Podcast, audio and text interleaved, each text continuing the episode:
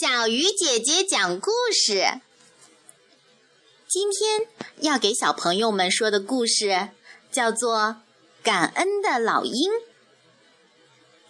一个炎热的夏天，有一个农夫正在田地里辛勤的劳动。突然，他听到远处有拍打的响声。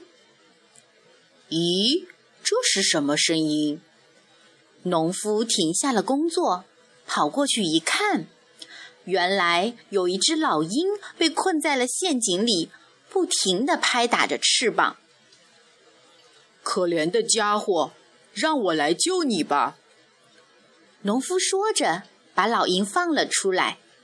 获救的老鹰张开翅膀飞走了。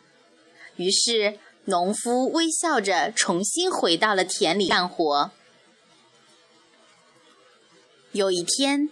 农夫正在陈旧的屋檐下休息，突然，一只老鹰飞过来，叼走了他的帽子。你这可恶的老鹰，快把帽子还给我！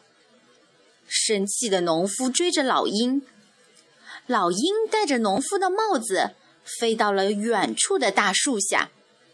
农夫追了过来，十分生气地瞪着老鹰说：“你这只坏鸟！”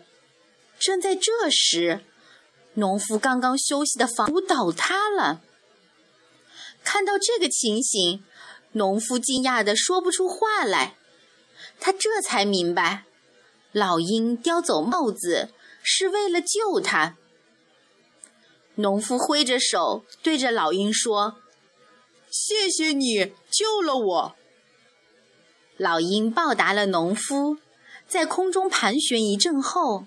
就飞走了。这个简短的故事告诉我们，要懂得知恩图报。小鱼姐姐讲故事，我们明天再见哦。